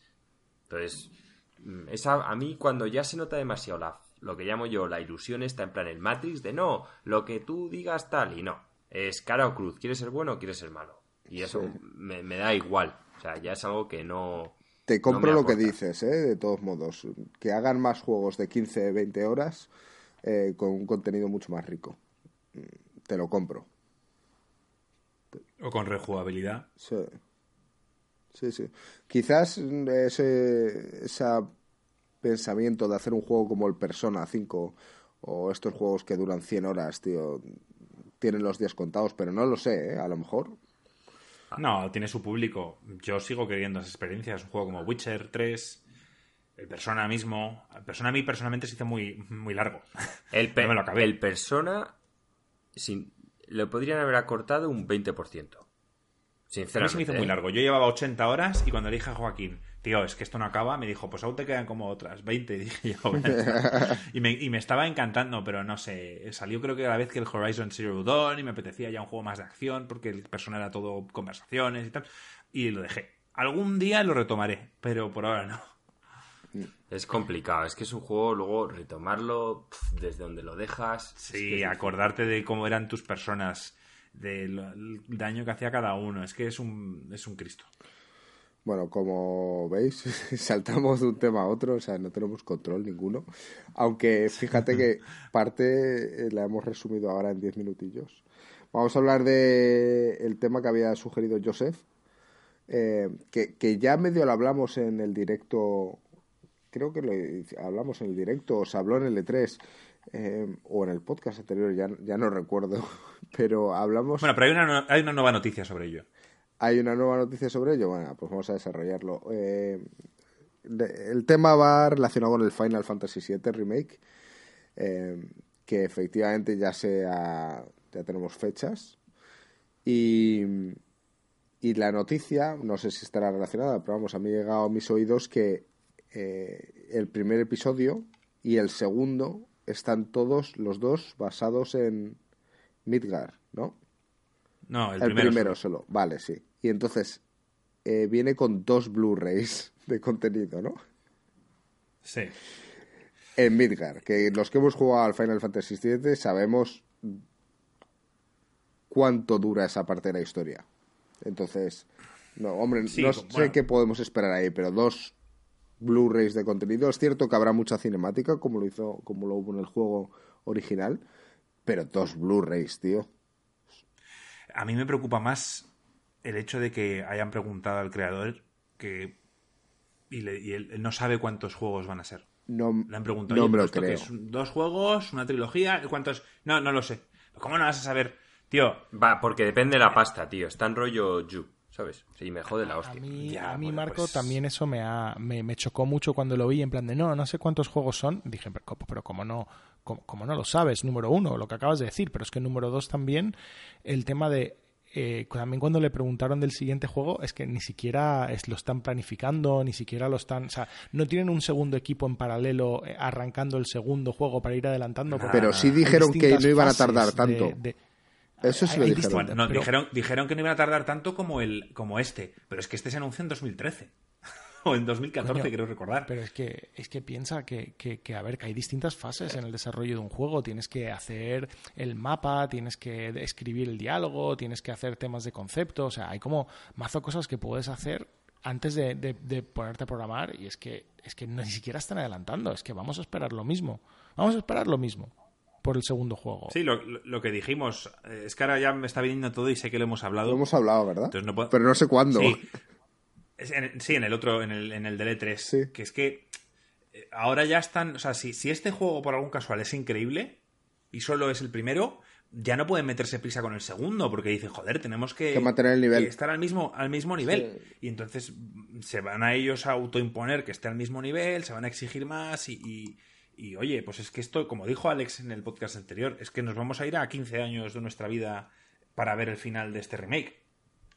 Ya. Y, es algo que, me jode sobre todo, o sea, me jode más ahora que, todo pinta que el juego va a ser muy bueno. Porque si fuese medianamente malo, pues no lo jugaría y, ya está. Pero coño, va a salir Final Fantasy VII y tiene pinta de que lo están haciendo súper bien joder, es que no jugarlo, no, no, voy a poder hacerlo. Y luego esperar 3, 4 años para la segunda parte y ni siquiera saber cuántas partes son y que nunca se acabe. Es que también está ese tema, que es que igual nunca lo acaban. Es que estoy un poco puteado con eso, la verdad. Es que están jugando además con, las, con la ilusión de todos los que somos fans de la saga, sabiendo que cada final que ha ido saliendo es cada cual peor y te das cuenta de que lo que realmente ha sido bueno, dices, coño, lo van a volver a hacer y ahora lo voy a disfrutar en una experiencia mucho más nueva, con mejores calidades, tal. Y están jugando con los sentimientos de todos nosotros, tío. Y es que nosotros no hemos pedido esto, nosotros pedimos un remake. Y, si la calidad hubiera sido un poco menor y, algunos fallos, mm, no sé, no hemos pedido una trilogía de juegos eh, épica a lo largo de 15 años, mm, no sé, Mm, yo creo que queríamos un remake, sin más, gráficos renovados, eh, cutscenes, conversaciones, un poquito más profundo, eh, el combate, pues bueno, hacer otra cosa distinta, como están haciendo, y ya está. No, no pedíamos aquí.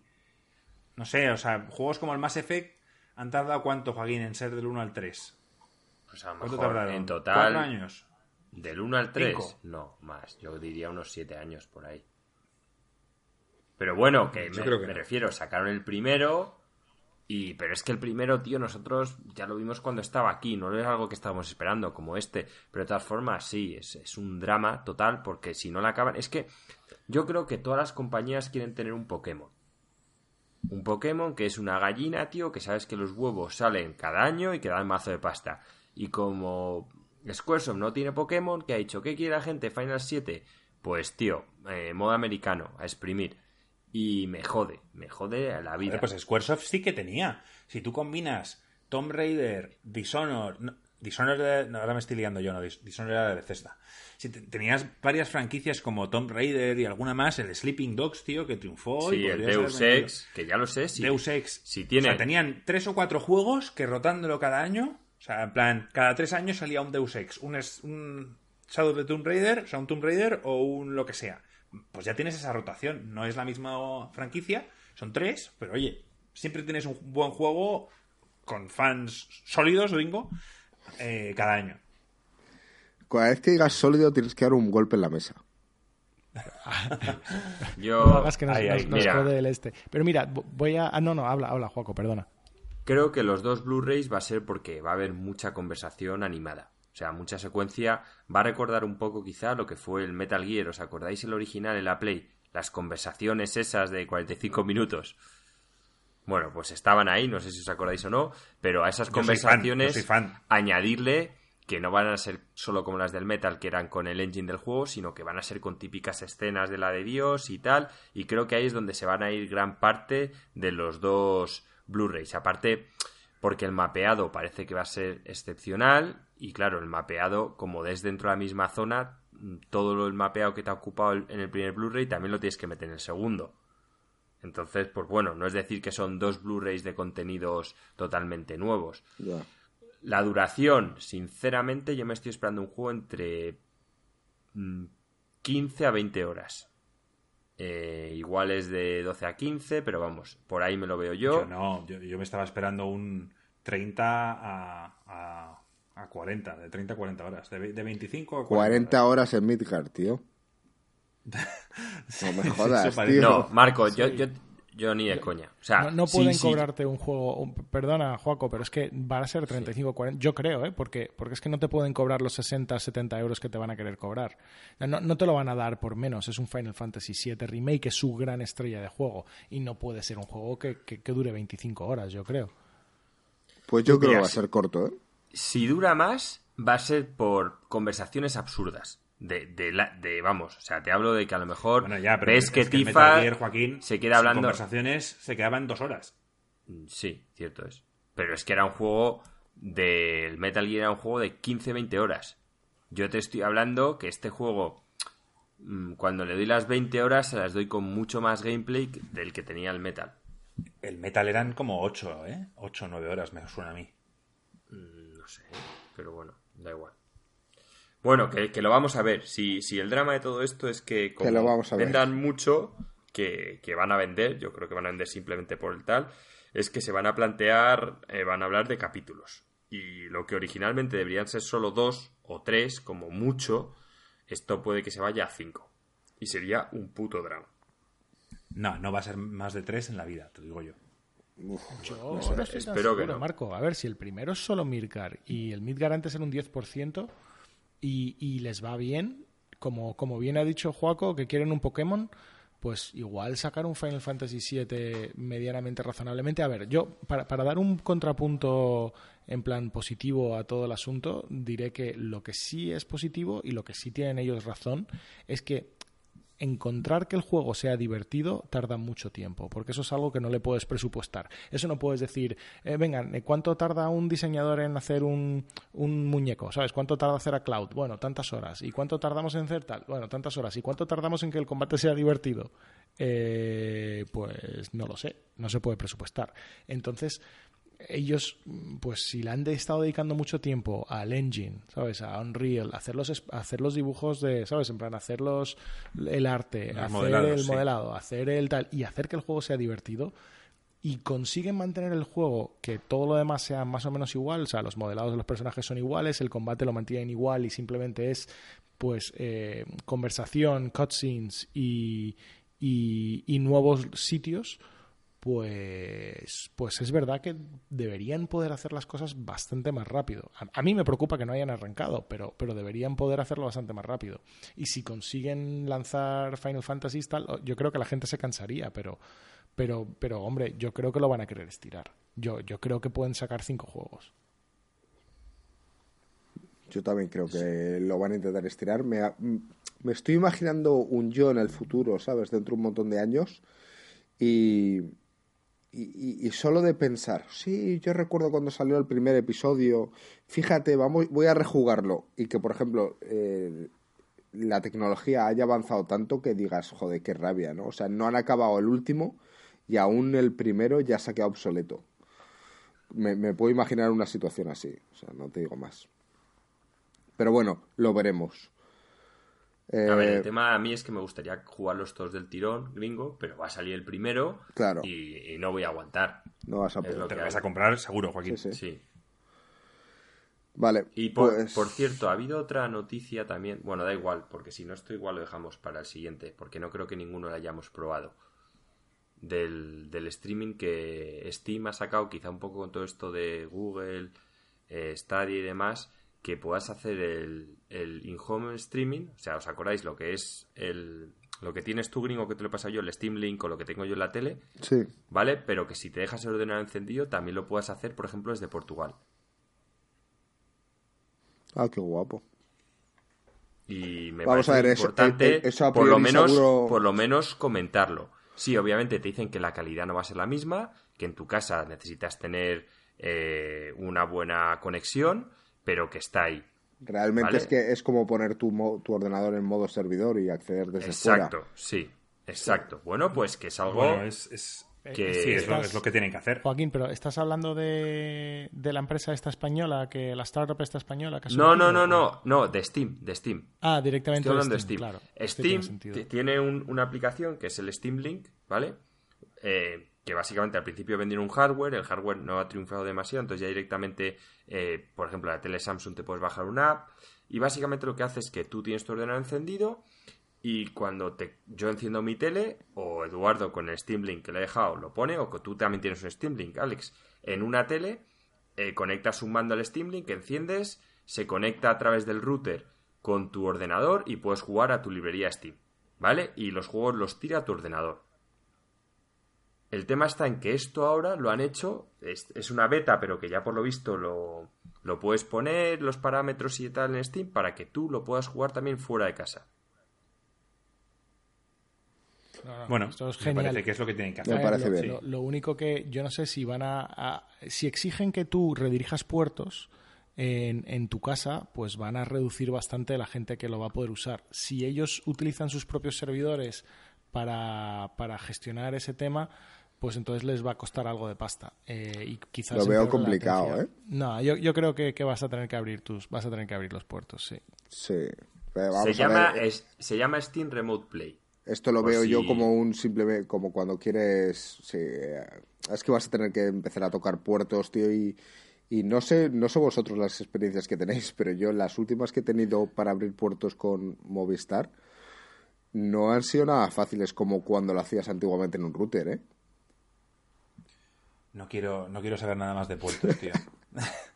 Yo, si, si, el Google Stadia enciende el juego, juego. Odio los putos puertos, odio toda esa puta mierda. Me acuerdo cuando me conectaba para jugar con Joaquín a un juego en Xbox 360. La NAT, no sé qué. Y yo, ¿qué coño es esto? Me metía en foros. Tienes que meterte en el router. Digo yo, tío, que, que yo he comprado un producto de 300 euros y lo he comprado porque lo que quiero es enchufarme y jugar. Si me tengo que meter en putos puertos y abrir routers y no sé qué. Pues, TCP, pues UDP, NAT, tal. Sí, sí, sí. O sea luego me metía en foros la gente, no, mira, este puerto es el mejor para Xbox, y luego otro decía que otro, y al final acababa, poniendo, acababa poniéndolos todos, luego llegaba mi hermana, se conectaba no sé cómo a ese puerto y me jodía todo el invento. Un infierno, tío. No, no quiero volver a hablar de... Joder, de eso sería para otro podcast, ¿eh? Está claro que los, las, est- estos de streaming te lo dan todo hecho, la verdad. Claro. Bueno, lo dejaremos para otro podcast porque eso sí que es largo y tendido y nos podemos reír bastante seguramente. Sí. Bueno, eh, hora y cuarto más o menos. Vamos a pasar a, a algo de off topic, algo más liviano. Yo no sé si, Alex, ¿tú has visto Black Mirror ya? No, todavía no lo he visto. Tengo muchas ganas, pero Nancy no es muy fan, así que voy a tener que gestionar un poco cómo lo veo. Pero tengo una recomendación para Off Topic luego, cuando, cuando, cuando nos cuentes de Black Mirror. Eh, no, es que no sé si hablarlo porque nosotros tres creo que sí lo hemos visto, pero si tú no lo has visto. Yo he visto el primero. El primero, el primer capítulo. Eh, vamos a ver, si queréis lo hablamos y si, si queréis no lo hablamos. Es cuestión de que si tú no lo has Si a Alex no le importa, es una cuestión de... No, darle caña, darle caña, que aunque, aunque me contéis cómo va, yo me lo voy a ver igual. Vale, bueno, eh, yo sí me he visto la, la última temporada, Joaquín también, y Marcos solo se ha visto el primer capítulo, que es en principio del que vamos a hablar. Eh, que, que ya, lo de los ya lo mencioné yo, ¿no? En su momento, que, que, bueno, a mí me parece interesante. Eh, porque sí, eh, eh, la temática del, del capítulo empieza con, pues, en la- no sé, ¿es en la actualidad? No, es un poco más adelante eh, en la cual pues hay un hombre que está ahí pues con su familia y tal y ha caído en la rutina cumple no sé cuántos años eran 30 o 35 38. 38 Lo sé porque, porque, ¿sabes? Yo me sentía de la misma manera. El tío ya ahí encerrado, tal, sus hijos, no sé qué. Y digo, joder, ¿ves? Esto es lo que nos espera. Pero luego ves a Alex, tío, le ves feliz. Tampoco, tampoco está como el tío de la serie. y entonces eh, eh, le, le llega un colega de hace mucho tiempo que no le veía y tal y le regala un juego un videojuego resulta que la tecnología ha avanzado tanto que, que hablamos de las de las nuevas Oculus pues esto es un dispositivo que te lo pones aquí en la sien y, y realmente te metes en el juego, ¿no? O sea, es, Es un Matrix. es un Matrix, totalmente. Entonces, es bastante curioso, ¿no? La, la escena en la que el, el juego es un juego de lucha y entonces, pues, pues eh, empiezan a hacer una pelea y sienten el dolor y tal y cual y cuando pierden la partida, pues se reinicia. Y le dan una vuelta de tuerca que, que es sobre, eh, bueno, que, que como uno elige a una mujer y otro elige a un tío, dentro de se sienten cierta atracción. Y ahí es donde, donde la gente empieza a flipar un poco, ¿no? Y entiendo que... Sí, que se lían. Sí, sí. Que se lían en el Sí, juego. sí, en el juego. Bueno, se lían y hacen de todo. Bueno, sí, en el- de hecho ocurre la primera vez, se lían y tal, y, y están como un día sin hablar con los colegas, ya en la vida real, ¿sabes? Dicen, ¿qué coño ha pasado? O sea, yo no soy gay, eh, pero me he liado en el juego porque, claro, me, me ponía tal, pero yo quiero a mi mujer. Y el otro, que es un tío soltero, está diciendo, ¿pero qué coño pasa? Y esto eh, se va alargando eh, lo hacen como una especie de rutina, de tal manera tienen cierta adicción porque al parecer eh, pues el que hace de mujer dentro del juego, él es hombre, ¿no? Manejando, pero dice, joder, es que no veas lo que siento, o sea, es totalmente diferente. Al final eh, lo han desarrollado de tal manera que es que sientes cada músculo de lo que te ocurre dentro de la experiencia Matrix y, hasta sientes cierta adicción, ¿no? Y esta gente pues te- tenía adicción a, verse y a, tener estos encuentros. ¿Hasta qué punto? Hasta el punto en el que el, eh, personaje al que seguimos eh, hace que su relación en pareja pues se vaya a la mierda totalmente.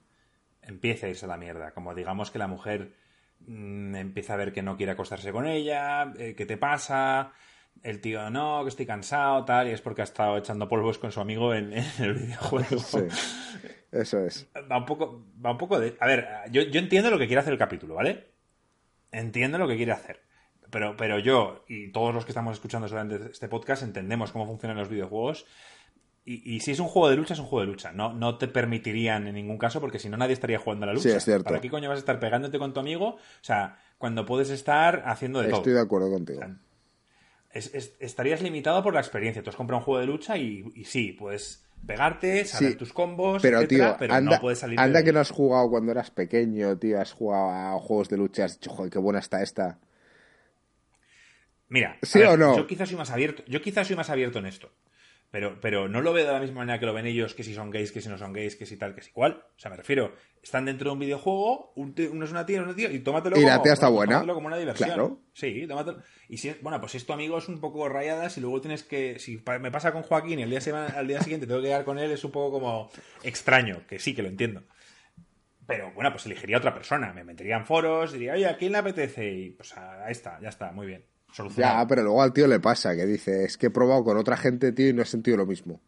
Buah, es que ya os estáis yendo a cosas que yo creo que han puesto la dinámica a los videojuegos, pero el capítulo trata de otras cosas. Porque luego al final la mujer también ves que quiere la pasión y tienen un día al año donde él queda con uno y ella se va a tener libremente. Yo creo que el capítulo, aunque trata el tema de los videojuegos, no gira en torno a eso. Lo que gira de verdad es en torno a la pasión. Y cómo tú puedes querer a una persona pero pasionalmente no sentir lo que sentías al principio, que no quiere decir que no la sigas queriendo, pero que necesites cosas distintas. Y porque eso le pasa tanto a él como a la mujer. Lo que pasa es que, bueno, han metido ahí el tema de la tecnología en algo que para mí no- no, está muy relacionado. Porque ella también le ves lo de la experiencia que tiene, que es más normal, de las típicas tías de lo de ir a un bar, que de hecho en Modern Family hacen ese roleplay también y demás. Y tienen al final cada uno su día libre en donde van, y ese día es como libertad sexual. Que de hecho, ¿os parece bien? que de O hecho sea, es, sería lo mismo. es más fuerte lo, de la mujer, porque al Exacto, final este es la vida real. es virtual y, y la otra va y se folla un pavo. Pero el tema está en que han metido los videojuegos en, en algo que es. No me parece el tema del capítulo. Es que el capítulo está hablando de otras cosas y como el tema de Black Mirror siempre te quiere meter la tecnología, han querido poner eso como excusa para tratar otro tema que no tiene que ver. Que tiene mucho que ver con, con lo que es el día a día de las parejas de hoy. De claro, pues obviamente llevas con tu mujer 15 años y la pasión ya no es la misma con la que empezaste. Pero es que eso te lo han mezclado de una forma que para mí, pues bueno, me parece el peor de los tres capítulos. Que... Yo es que los otros dos no los he visto. Pero sí, estoy de acuerdo con Joaquín. O sea, Sí, yo también. Hemos utilizado la excusa y a, a mí eso me chirriaba y yo diciendo, claro, es que esto no tiene ningún sentido. Nadie, o sea, es- hay un momento que ves que, se- como que se- creo que se meten en el agua y yo diciendo, es que esto no... Pero bueno, yendo a lo otro, le dan mucho bombo. ¿Os parece que es igual engañar, bueno, engañar entre comillas a tu mujer virtualmente que, o sea, que el acuerdo con el que llegan al final, que es que ella durante un día hace lo que quiere con quien quiera en el mundo real, mientras que él Pues tío, puede ir a si él lo tirarse a su amigo en el si él lo acepta, No, claro, cada pareja es un mundo, tío. Sí, sí, sí, estoy de acuerdo. obviamente a mí no me lo parece que esté al mismo nivel, pero tío, a lo mejor ella puede decir, joder, es que la conexión que tiene este con el colega en el juego, yo no lo voy a encontrar con nadie. Pues Pero hay una diferencia. Yo es que esto lo hablé con mi pareja viendo el capítulo. Hay una diferencia. Eh, la relación que mantienen él, los dos amigos dentro del juego es totalmente pasional, sexual. sí, Mientras que la posibilidad de quedar con alguien en el mundo real siempre va a incentivar otras cosas. O sea, mm, va a incentivar el hecho de que sí, tú puedas un día tener una noche pasional con este tío, pero quizá al día siguiente te apetece saber un poco más, irte al cine con él en vez de con tu marido. Y ahí es donde empiezan a, a joderse las cosas. yo, yo, O sea, que para mí no es lo mismo por, por el hecho de que, de que no, no estás limitado por un sitio virtual donde lo único que puedes hacer es o pegarte yo o... creo que no lo es, no es lo mismo, pero a lo mejor podría llegar a ser más. Imagínate que ese juego eh, añaden un parche y te añaden un Second Life ahí. Eh, Bueno, en San Junípero, pues sí, pues... eh, pues sí, Esto lo, dice Joaquín siempre. El, el día que inventen los cyborgs, el mundo se va a la mierda. Y, y- y claro, de todos modos, eso que estás diciendo tú, esa incertidumbre de querer saber más y tal, era lo que les pasaba a ellos en el juego, que no descubren que realmente es solo un tema pasional eh, del momento hasta que en la vida real se besan. Pero yo es que yo como espectador eso lo veía claro. ¿No lo veíais todos claros que se atraían porque no eran Yo ellos? sí, pero estaban- puedo entender que ellos se pudiesen comer el coco.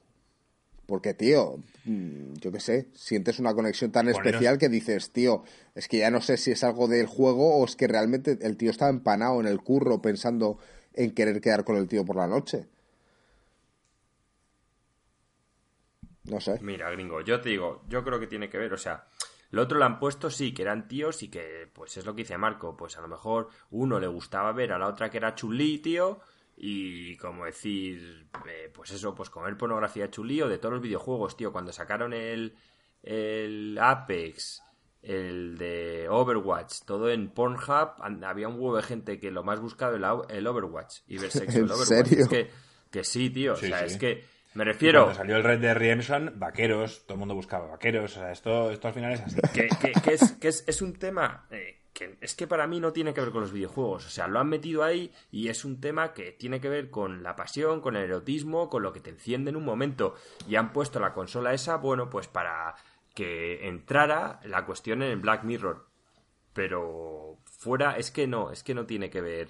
O sea, me, me- me parece que está, es de los pocos capítulos de Black Mirror que no me parece que esté justificado el tema de tecnología. Están hablando de, de otra cosa y de verdad, Sí, han, no. han hecho ahí una Sí, no, Joaquín. No sé. Sí, no. Sí, no porque no tiene nada que ver con los videojuegos y demás. Y sí porque es un futuro cercano al que nos vamos a enfrentar. Bueno, pues- cuando, cuando tengas ahora mismo las muñecas sexuales son no dejan de ser más que pues eso, pues muñecos. Bueno, pues que hubiesen Pero puesto el día que eso cambie, el día que eso cambie, ya lo hemos hablado tú y yo mil veces y con tías y de todo. El día que eso cambie y hay una un cyborg, una persona real, un un androide, un robot, pero que realmente parezca una persona, ahí cambia la cosa. Y esto es un poco lo que te quieren vender. ¿Con quién estarías? ¿Con la pareja real que te da por culo mil veces y que te dice que hagas la colada y que vamos a irnos de viaje y que no sé qué? Y que no sé Pues cuánto? que lo hayan hecho así, es que ya hay una serie que está hecha así.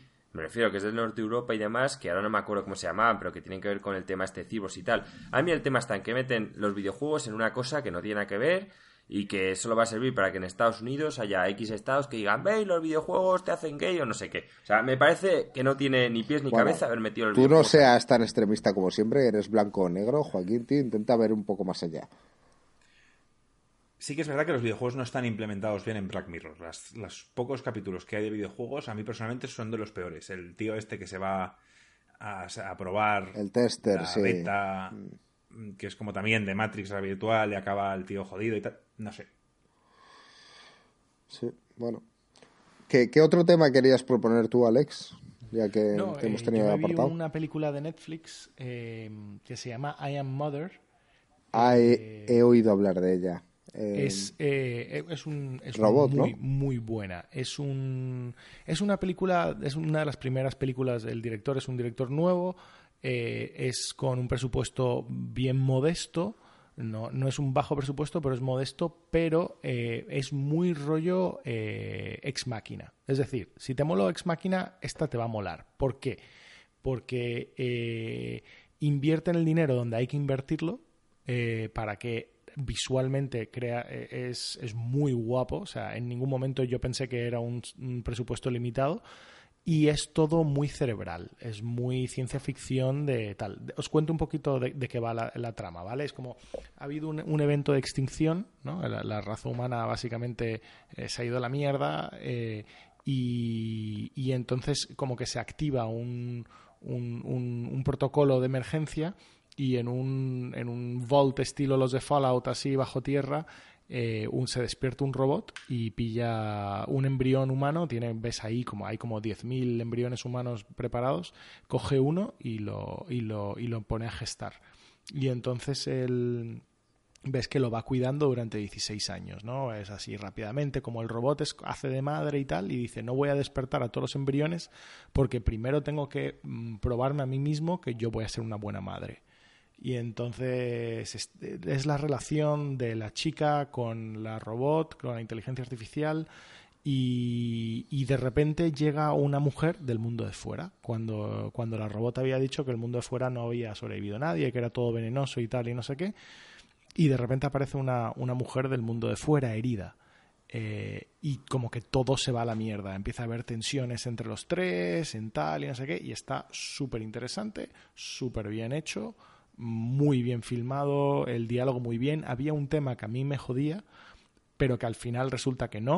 O sea, tiene como también unas sorpresas, unos tales, un tal. O sea, está todo súper bien hecho. Súper bien hecho y es algo que, que he hecho con mucho mimo. O sea, tanto las partes psicológicas de tensión como las partes de ciencia ficción, como, como las grandes cosas que se están planteando sobre inteligencia artificial y tal, están todo muy bien planteado. A mí me gustó mucho. Eh, es algo que quería ver, lo vi ahí en la página principal de Netflix y de hecho pensaba que era una serie y dije, guau, la voy a ver poco a poco cuando tenga tiempo. Pero si me dices que es una película... Sí, eso es. Eh, pero cuando, al ser una película, seguro que, seguro que la veo. Ya te lo digo yo. Yo también, me llama la atención. Yo también. Es más, desde un... Sí, em, desde un punto de vista de, ciencia ficción, tratan mejor el tema de la inteligencia artificial que Ex Máquina. A mí Ex Máquina siempre me pareció un poco mm, estafilla y tal, y este como que lo trata todavía mejor. O sea que vamos, yo de por mí le doy un 10. Si te mola ese tipo de película en plan de pensar y tal, eh, me parece un peliculón. Hay que verla. Vale. Pues comentaremos cuando la veamos. Eso es, haremos una opinión general cuando la veamos. Vale, chicos, pues eh, yo creo que hemos llegado al final. Eh, ya sabéis que me encantaría estar muchas más horas hablando con vosotros, pero mi cuerpo me dice que necesito dormir. y entiendo que a vosotros también. Eh, sí.